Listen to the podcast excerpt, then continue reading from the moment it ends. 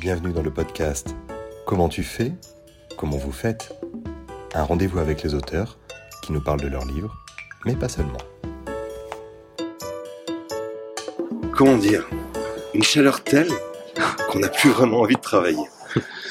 N'allez pas croire que c'est un lien avec le fait que nous invitions deux auteurs de littérature jeunesse. Quoique. Olivier Deloy, bonjour. Bonjour. Patrick Marty, bonjour. Bonjour. Merci d'avoir accepté de venir passer sur ce cagnat bordelais, bordelais on doit pas dire ça, gradignané, à l'occasion de lire en poche ce podcast avec nous. Comment se passe la manifestation Pour l'un comme pour l'autre? Eh bien, plutôt bien. Je dirais on est très très bien reçu déjà. C'est vrai que c'est agréable. Ah, c'est agréable. Et puis, euh, je dirais qu'avec les interventions scolaires euh, d'hier, c'était plutôt sympa. Les enseignants ont travaillé, donc ça c'est pas mal. Et puis, euh, et puis non, on est très très bien reçu. Et puis bon, euh, franchement, euh, euh, le temps est au rendez-vous, comme on, comme on l'a évoqué, donc tout va bien. Magnifique. Olivier, pareil. Bah, Mêmes pareil, impressions mêmes impressions. Il fait juste un peu chaud sous les tentes, mais euh, Ouais. voilà. Ouais, Mais vrai. tout va bien. Les gens sont sympas. Il fait beau. J'avais demandé la clim, elle nous a été refusée. C'est votre première fois à Gradignan Euh, J'avoue, pour ma part, euh, je me souviens pas. Il me semble que je suis venu il y a quelques années, mais je suis pas très sûr. Je confonds les festivals du coin. Comme je suis un, un local, euh, je fais un peu, euh, un peu tous les festivals du coin, donc je les confonds les uns entre les autres. J'avoue. ça, ça, ça, ça va plaire à l'organisation. Ouais, je crois. En tout cas, ce qui est sûr, c'est que vous ne serez plus invité. Non, moi c'est ma première fois. C'est ma première fois. Voilà. Et euh, bah, je suis ravi. Je comprends, Ouais, je suis ravi. je comprends bien. Messieurs, merci d'avoir accepté l'invitation. On va essayer de balayer beaucoup de choses, euh, vos œuvres, vos, vos vies, vos œuvres. Oui. Je vais choper un torticolis parce que je suis obligé de faire l'aller-retour entre l'un et l'autre. Euh, Patrick Marty, on va commencer avec vous. On va parler de géographie pour commencer. Mhm. Avec vous aussi, Olivier. Vous avez une passion pour la Chine. Mhm. Elle est manifeste dans vos œuvres. Cette passion, D'où vient-elle, c'est ça? Vous avez lu mes questions Alors, ma passion pour la Chine, c'est d'abord la passion peut-être pour, euh, pour une chinoise, tiens. Ça s'explique aussi comme ça. Ouais.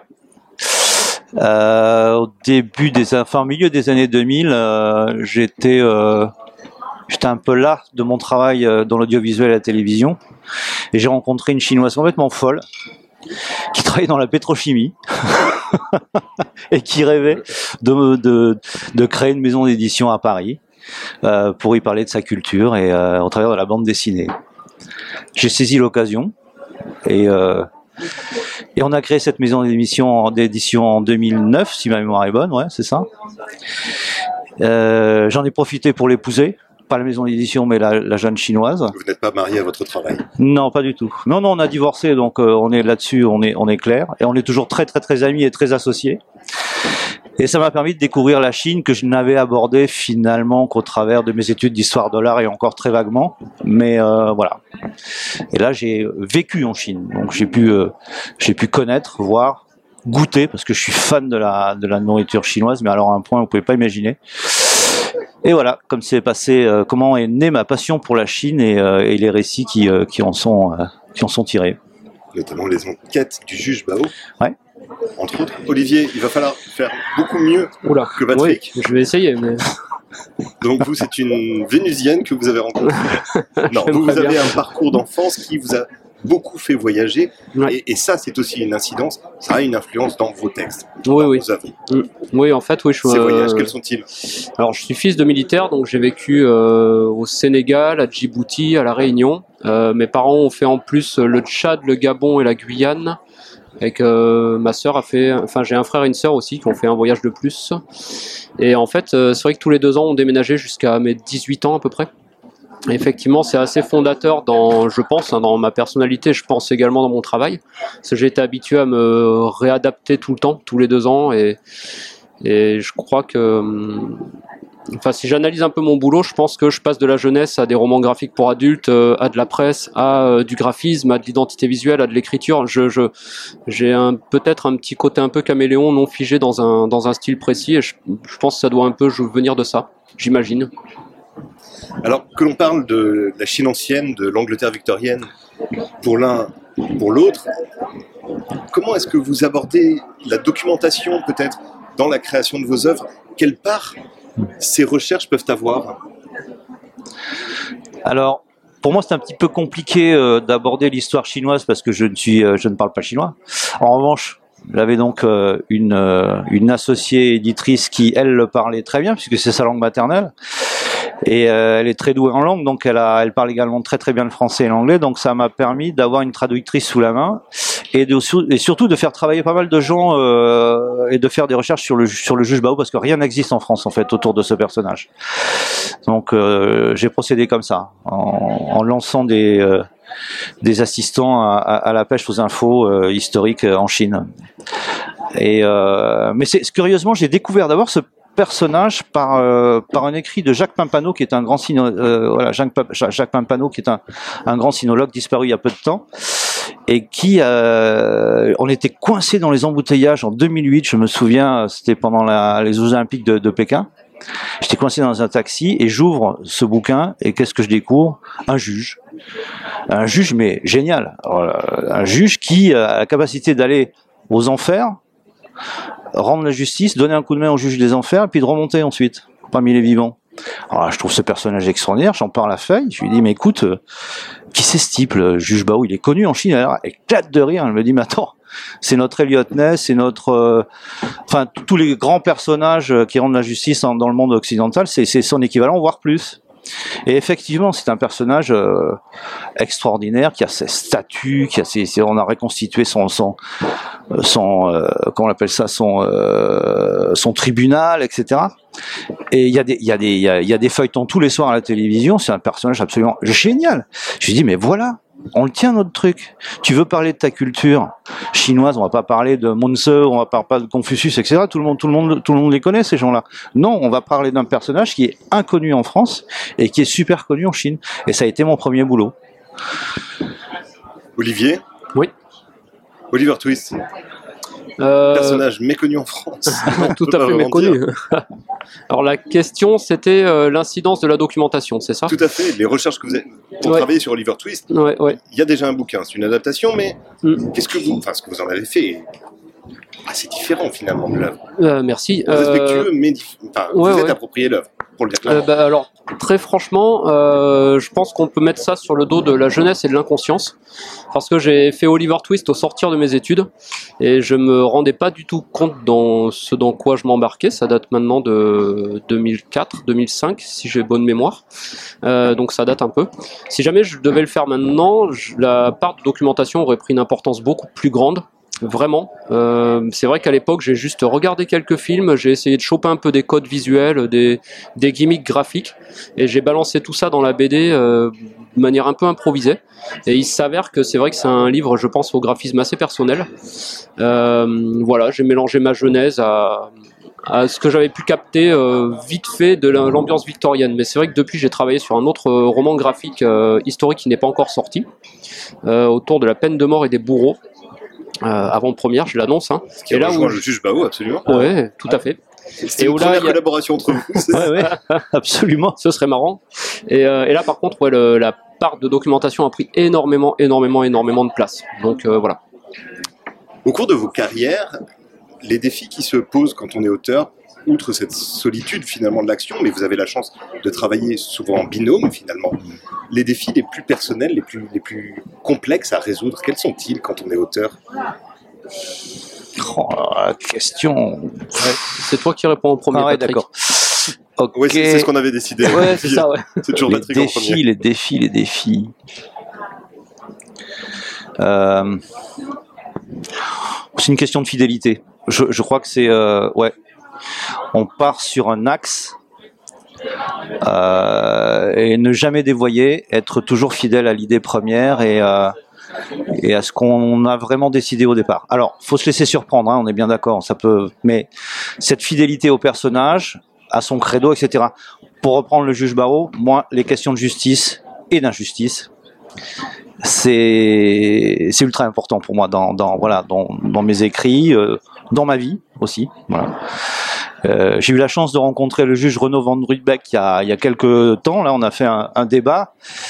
Voilà, ça, ce sont des questions qui me passionnent. Euh, donc, euh, oui, euh, être fidèle à l'axe qu'on qu'on s'est fixé dans, dans l'écriture. C'est ce que je vois comme réponse, mais je sais pas si c'est vraiment. euh, C'est la vôtre, je la Voilà. respecte.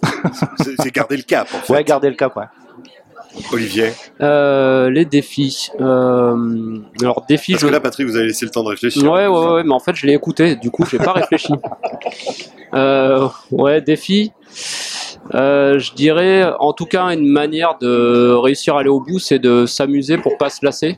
En fait, c'est une espèce de marathon, la bande dessinée. C'est vraiment, ça peut être épuisant. Enfin, en- dans le dessin, ça prend pas mal de temps. euh, ouais, c'est surtout sur le dessin que j'interviens. Euh, du coup, réussir à s'amuser. Et moi, j'ai tendance à cumuler plusieurs projets en même temps pour switcher de l'un à l'autre, histoire de pas me figer dans quelque chose. Et après, essayer de. ouais, le défi, c'est ça.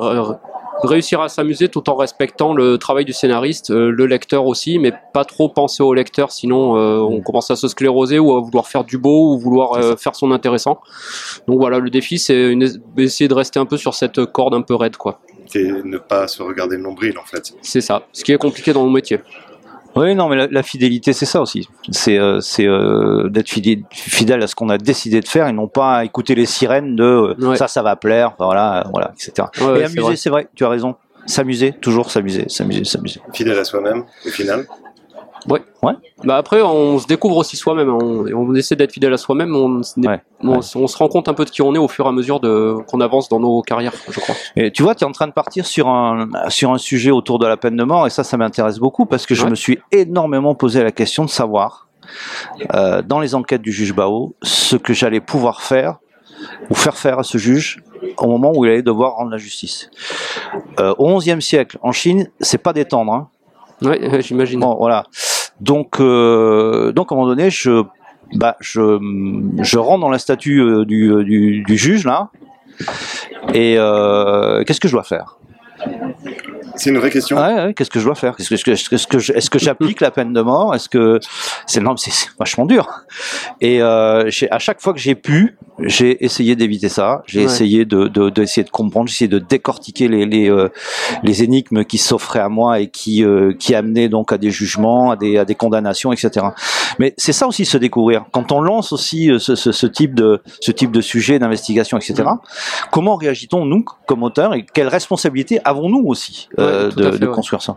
Ouais, sur des sujets importants, c'est vrai qu'on a une responsabilité. Ouais, Ouais, parce que c'est nous qui décidons de comment ça se passe. Donc, euh, D'autant plus que vous avez, vous avez des œuvres qui sont tournées vers la jeunesse. Et il y a Ouais. bien évidemment le côté ludique, agréable Mm. du format, du médium, Mm, mm. mais la dimension pédagogique dans ces œuvres. Alors, vous n'êtes pas enseignant utilisant la bande dessinée pour transmettre un enseignement, mais cette dimension pédagogique, elle implique donc une responsabilité. Ah, énorme. Ah, bien sûr, énorme. Je le vois quand on fait des interventions avec euh, avec les, les dans, dans les classes. Là, euh, euh, hier, j'étais j'étais en présence de, C, de CE1, puis de CM1, puis de sixième jusqu'à la troisième. Donc c'est quand même un bel éventail. Et alors là, je, je, présentais surtout ma BD La balade de Yaya, la balade de Yaya, qui reprend donc l'itinéraire de deux gamins de 8-9 ans, juste au moment du conflit sino-japonais, quand la bataille de, de, de Shanghai s'en- s'en- s'engage, etc. Donc c'est août, 2000, euh, de, août 1937. Et, euh, et, et en fait, j'essayais de, ramener à chaque fois la, la, dimension des personnages à une phrase de Claude Lévi-Strauss que j'aime beaucoup, c'est enrichissons-nous de nos différences. Voilà. Et la responsabilité de l'auteur dans ce cas-là, c'est deux gamins de deux milieux totalement différents, que tout oppose, vont se balader, vont se balader. C'est un euphémisme. Ils vont, parcourir un chemin très chaotique, très dangereux, et euh, ils vont apprendre l'un de l'autre. C'est ça qui compte en fait. Donc en fait, c'est aussi une démarche envers le jeune public qui va se poser des questions parce que je mets en place parfois des choses avec des adultes pas toujours euh, pas toujours euh, comment dirais-je euh, euh, conciliants ou bienveillants mais euh, voilà. Et, les questions qui se posent à ce moment-là c'est peut-on faire confiance à tous les adultes?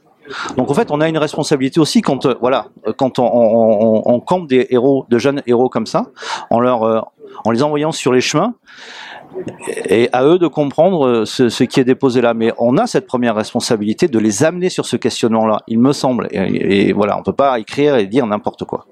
La question est intéressante de faire confiance aux adultes. On a vu dernièrement un ministre censurer un ouvrage jeunesse Est-ce qu'on pouvait lui faire confiance dans son jugement? Avait-il simplement lu le livre ou simplement signé le document attestant de la censure?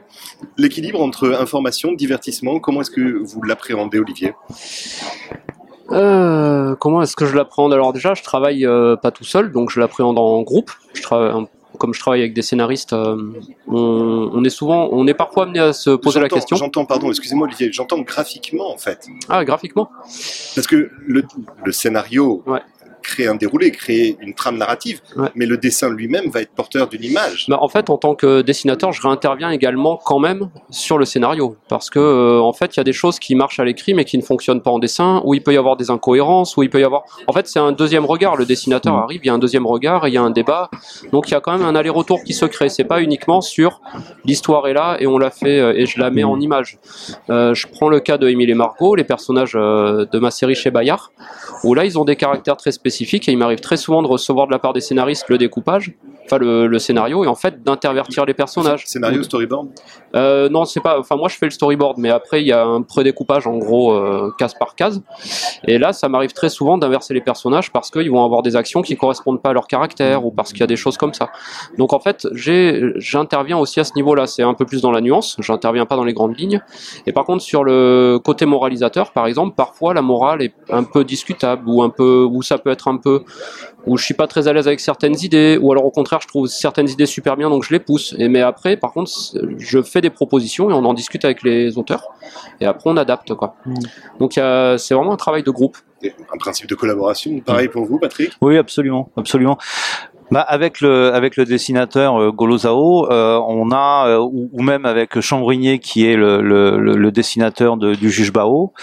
Alors moi je suis très précis. Très très très précis. C'est-à-dire que je, je, fais un découpage avec la nature des plans, etc. Je viens du cinéma, donc si vous voulez, c'est quelque chose de très très précis au, au, point que je mets les amorces, les contre-champs, etc., les profondeurs de champ euh, et tout ce qui s'y passe. Et en fait, c'est entendu entre nous. C'est-à-dire qu'il préfère avoir ce détail-là pour me proposer quelque chose de différent s'il y a lieu. En fait, il préfère avoir la précision pour pouvoir la démonter et passer un cran au-dessus. Et ça, c'est génial. On a réussi à s'entendre comme ça et c'est merveilleux parce qu'en fait, ils m'ont, ils l'ont transcendé. En fait, l'écrit est transcendé. Le, le, le, dessin va bien au-delà de ce que j'ai pu projeter en, en, termes de mise en scène et, et voilà. Donc, euh, ou de direction d'acteur. C'est qui peut le plus peut le moins ouais, finalement. Ouais. Mmh. Il y a des thèmes que vous vous interdiriez d'aborder. Vous évoquez les difficultés de Euh, moralité problématique, ouais, ou ouais, des, ouais. des choses qui Mmh. finalement seraient vos, vos limites personnelles? Alors moi je pense que oui, il y a des thèmes. euh, je pense que je refuserais d'aborder certains thèmes par pudeur ou par euh, ou par. euh, en fait, c'est des thèmes qui me regardent moi. Par exemple, je parle très peu de politique avec mon entourage parce que c'est des idées qui me concernent moi. J'ai pas envie de rentrer dans des débats. Du coup, ça, par exemple, je l'aborderai pas. Des thèmes qui ouais, qui, qui seraient un peu moralisateurs ou qui donneraient des leçons aux gens, ça, j'essaierai de me, je pense que je me l'interdirais, ouais. Ouais, ouais. Patrick Ouais, je, je crois aussi qu'il y a des thèmes qui sont très difficiles, très complexes, où je me sens pas les épaules. Voilà. Euh... Après, je, je, je pense qu'on doit pouvoir parler de tout. On doit pouvoir parler de tout, mais euh, bah, il y a sa propre sensibilité. Il faut quand même écouter ce qu'on est, ce qu'on ce qu'on a envie de dire, etc. Mais oui, je crois tu as raison. Hein, la politique, là, c'est euh, quand on met le doigt là-dedans, euh, bon, faut faut être clair, quoi. Bah, il faut avoir les épaules solides et être sûr épaules, de ouais. soi. Et moi, je suis pas assez sûr de mon mes idées pour, euh, Ouais, c'est ça, je crois, je les crois que c'est surtout ça, c'est, c'est, c'est une capacité de se sentir capable de pouvoir parler de quelque chose, surtout quand le sujet est grave, important, euh, soit social, politique, etc. C'est, voilà. Donc, euh, donc oui, si je m'interdis quelque chose, c'est parce que j'ai pas les épaules. Je reviens sur cette question de responsabilité. Je crois qu'on a- on est arrivé à une époque où on a admis que un enfant n'est pas un demi-adulte, donc un ouvrage jeunesse n'est pas un demi-ouvrage, par conséquent. Mais cette responsabilité découle de choses qui vous ont, qui vous sont venues lorsque vous étiez lecteur, avant de devenir auteur. On a lu, Stephen King le recommande, hein, avant d'écrire, lisez beaucoup. Et quand vous commencez à vous dire que vous allez écrire, lisez peut-être encore un peu plus, on ne sait jamais. Il y a des, des ouvrages marquants de cette fameuse littérature qui n'était peut-être pas qualifiée de jeunesse à l'époque, mais qui vous, ont porté immédiatement vers quelque chose qui ont orienté la sensibilité dont aujourd'hui vous faites preuve comme auteur? Euh, dans mon cas, j'ai un rapport très particulier à la lecture. Euh, en fait, comme je j'en reviens à ça, je déménageais tous les deux ans. Je devais me refaire des amis, je devais, j'étais déraciné tous les deux ans un peu. Et dans le milieu de l'armée, je retrouvais les bibliothèques de l'armée. En gros, chaque fois qu'on arrivait à un nouvel endroit, c'était tiens, va à la bibliothèque, Olivier, va t'occuper, euh, va lire. Et en fait, je retrouvais des albums. Et pour moi, c'était plus. Généralement, la littérature, c'est fait pour s'évader. Moi, au contraire, c'était un truc rassurant parce que je retrouvais des albums que j'avais lus, déjà lus, re-relus et tout ça. Donc en fait, il y avait un côté ancrage très fort. Et je crois que ce qui me plaît, c'est d'essayer de de faire des livres euh, qui plaisent aux que les enfants ont envie de relire. En gros, j'essaie juste de mettre de la fantaisie, de mettre des choses pas graves et juste un truc qui euh, petite respiration. Donc voilà, ça c'est un truc autour duquel je tourne pas mal. Euh, Et, et ces ouvrages, quels étaient-ils alors les ouvrages, c'était, euh, il y avait beaucoup euh, les Spirou et Fantasio de Franquin. Il y avait les petits hommes de Céron. il y avait le Scramustache. Il y avait Scramustage, Ouais, ouais, souviens. ouais, ouais, c'est des vieux trucs. Hein. Les Schtroumpfs, c'est très classique, hein, mais et après il y a eu plus tard, il y a le eu, c'était un peu barré déjà. c'était un Ce- peu ce taré, petit ouais. extraterrestre avec sa soucoupe volante, c'était fantastique. Ouais, il y a les petits hommes aussi, j'aimais beaucoup. Enfin voilà, des trucs comme ça. Mais c'est vraiment des albums où je, ça me rassurait de retomber dans ces albums. Voilà. Ce qui, ce qui fait qu'aujourd'hui, lorsque vous travaillez, il y a une volonté de rassurer aussi, de transmettre cette Bah, sen- sensation de confiance. Bah en tout cas, c'est très égoïste. Hein, ma manière de travailler, je suis rassuré quand je dessine. En fait, c'est bêtement ça. Euh, pendant que je fais des BD, ça me rassure comme quand j'étais gamin. Quoi. Je me retrouve un peu dans. J'essaie en tout cas de temps en temps. Il y a des moments de grâce où je me retrouve un peu comme quand j'étais gosse avec une BD euh, quand j'arrivais dans un endroit inconnu. Quoi. Pour vous, Patrick Ouais, mais c'est- drôle comment on se retrouve parce qu'en fait, on on a on n'a pas eu la même enfance. Hein. Euh, moi, j'étais plutôt ancré, je dirais, dans un dans un petit territoire. euh, euh, j'ai j'ai- j'ai été j'ai été élevé, j'ai grandi et été élevé dans dans le sud du Périgord, dans, en pleine campagne, et j'ai été élevé par mes grands-parents. Donc, j'avais pas d'enfants autour de moi. En revanche, j'avais la nature et et le bibliobus. Waouh, le bibliobus, ça un trésor. Et euh, toutes ces lectures, parce qu'en fait, il n'y avait pas la télé, il n'y avait pas les écrans, etc., mais il y avait de la lecture. Et j'étais solitaire, je me foutais dans les arbres, et euh, je bouquinais, je bouquinais, je bouquinais, je... tout ce qui me passait, mais c'était, c'était, attends, c'était délirant, hein, délirant. Et en fait, euh, en, en t'écoutant, j'ai- il m'est revenu un truc, c'était euh, euh, un album du Père Castor. Alors là, tu vois, ça revient vraiment très loin. Ouais, ouais. Mm. J'avais 7 ans Ouais. Et je lis un truc sur euh, sur la vie du Martin pêcheur. La vache, magnifique, avec des berges euh, magnifiquement illustrées, avec cet oiseau multicolore et tout. Et ben la dernière page de, de, de la vie du Martin pêcheur, vous savez ce que c'est? Et il meurt? Il est mort.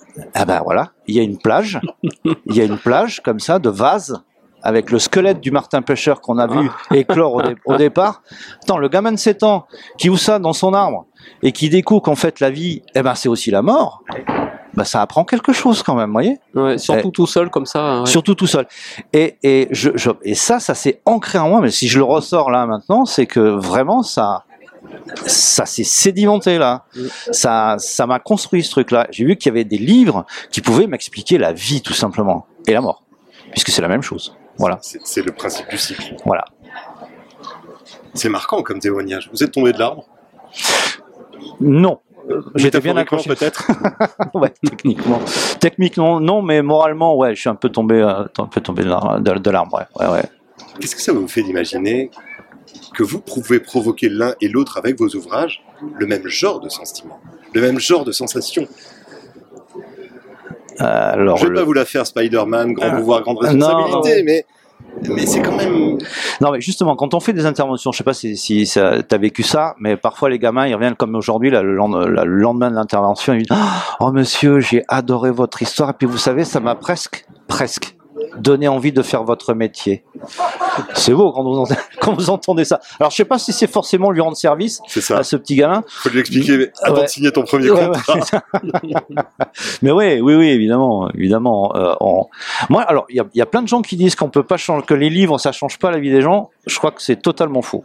Je pense vraiment que les livres peuvent changer la vie des gens. Peut-être des gens qui ne veulent pas changer tout court, Ah oui, des gens qui veulent pas changer, ça. mais ils sont pas lecteurs. Non. Voilà, donc euh, oui, on a une responsabilité et, on, provoque des choses chez les lecteurs, c'est indéniable, et, ensuite ils se construisent avec. Voilà. Après, euh, je pense effectivement que la lecture provoque tellement de choses, mais c'est des choses qu'on peut pas maîtriser nous en tant que en tant qu'auteur. Donc euh, j'avoue, moi j'essaie de pas trop y penser euh, pour pas.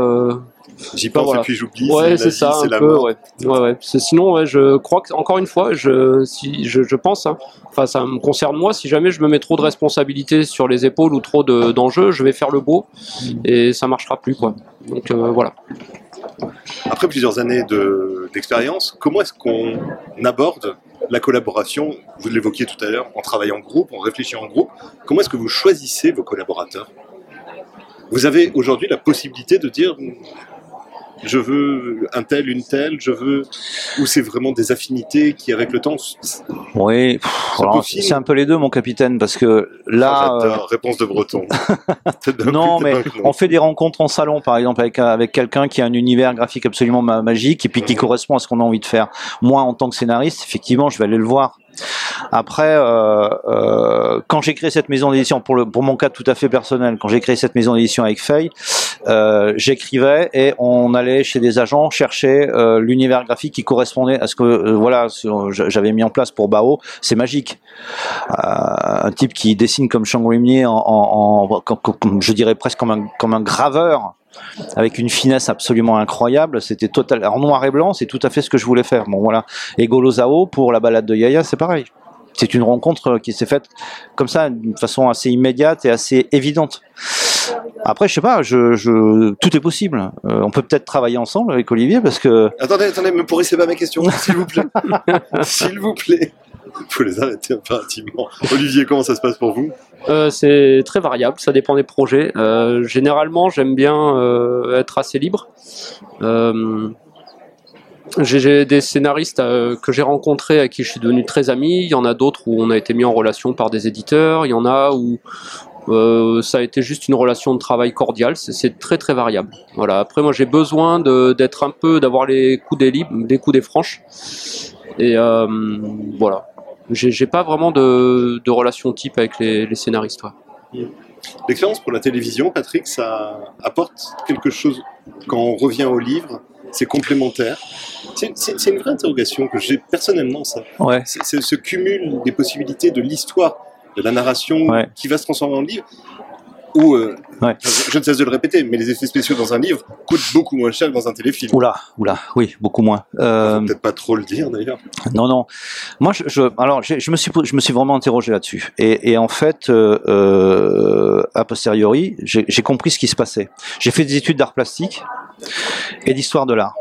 Bon, quand on sort de là, si on n'est pas prof, on brille dans les salons, mais ça va pas plus loin. Ensuite, euh, ensuite, euh, le cinéma me démangeait. J'avais très envie de, de, filmer, bon, de mettre en scène. Et euh, l'apprentissage des arts plastiques. Alors, en plus, je l'ai appris. J'ai appris ça aux Beaux Arts avec euh, des vieux de la vieille, euh, fil à plomb, euh, modèle du, etc. Donc, bon, l'apprentissage ultra classique. Et puis, et puis l'histoire de l'art. L'histoire de l'art, l'analyse de l'image. Bah, quand vous mettez en scène à la télé ou au cinéma et que vous avez emmagasiné tout ça, moi, il me semble que là, vous pouvez ressortir quelque chose de totalement euh, imprégné, efficace, et puis qui vous euh, qui vous emmène. C'est vraiment quelque chose, voilà. Et ça, donc, pour moi, il y a une continuité dans tout ça. Ensuite, euh, la question originale, c'était quoi? Parce qu'attention, j'ai tendance à, à, partir un peu dans les. Euh... Je sais plus. Je vous écoutais avec tellement d'attention que je, je, parlais du travail de téléfilm. De, du téléfilm, voilà. Moi, j'ai pris énormément de plaisir à. j'ai pris énormément de plaisir à diriger. J'adore ça j'adore les comédiens en fait. J'aime beaucoup mettre en scène tout ça et euh, ça c'est formidable. Et puis euh, ensuite, euh, ben ensuite je pense que je ne, je, ça ne correspond. Ce qu'on me proposait ne correspondait plus à ce que j'avais envie d'écrire. Donc le fait de, de monter une maison d'édition pour écrire enfin ce que je voulais écrire, c'est très bien. Et aujourd'hui, euh, la boucle est bouclée, si je puis dire, puisqu'une de mes BD est adaptée au cinéma, donc c'est très bien. Voilà. Donc, tu vas intervenir sur cette BD en tant que metteur en scène ou pas? Euh, pardon sur, sur, cette, sur, cette, adaptation euh, au cinéma, tu vas intervenir en tant que metteur en scène Alors ou pas, non, j'interviens. Tu... Non, c'est de l'animation. C'est de l'animation, donc c'est un vrai métier. Ouais. Euh, c'est pas le mien. Ah ok. Ouais, Moi, j'interviens au niveau du scénario déjà, c'est pas mal. Mmh. Et, euh, et, je vais avoir l'immense joie et le plaisir de voir naître cette histoire au cinéma. Ça, c'est formidable. Et non, non. euh, en revanche, pour ma deuxième BD, Kushi, qui se passe en Mongolie, etc. Ça, c'est un vieux rêve. Euh, partir avec une équipe pendant six mois, un an, euh, loger dans des yourtes et puis filmer en live avec des personnages. Oui, ça, c'est ça, c'est vraiment un rêve, ça. Question similaire, Olivier, si vous me laissez en poser. Je vous en prie, Nicolas. Je vous remercie. La communication visuelle. Oui. Vous avez une formation qui vous a apporté quelque chose ou dont vous vous êtes détaché Alors, en commençant à faire des livres. Ça m'a apporté beaucoup, euh, énormément, mais d'ailleurs je continue encore. hein. Là, j'ai encore fait il y a pas longtemps euh, tout un projet d'identité visuelle pour un caviste, euh, enfin pour un vigneron où j'ai fait toute une gamme de vins. Euh, il Et- arrive dans 5 minutes pour la dégustation. voilà, c'est ça. Il est très bon d'ailleurs. Le Château Lolo, ça s'appelle. hein. C'est très bon. Lolo, Château Laurence. Ouais. Je fais sa pub au passage. Donc euh, oui, je continue. En fait, euh, la communication visuelle m'a beaucoup aidé. Moi, j'ai dans mon parcours, je suis passé par euh, les agences de pub. J'étais directeur artistique dans une grande agence parisienne. Après, j'ai fait de l'identité visuelle. J'ai fait de, de, de l'ADA en tant qu'indépendant, puis de l'écriture, puis de l'illustration, puis de la BD. Et en fait, j'ai toujours un peu tout mené de front. Donc, je continue à faire encore euh, en tant qu'indépendant. Et par rapport à la BD, ça m'apporte énormément. Ça m'a beaucoup aidé parce que je travaille en fait en tant qu'illustrateur avec des directeurs artistiques. Donc je connais leur langage, leur code.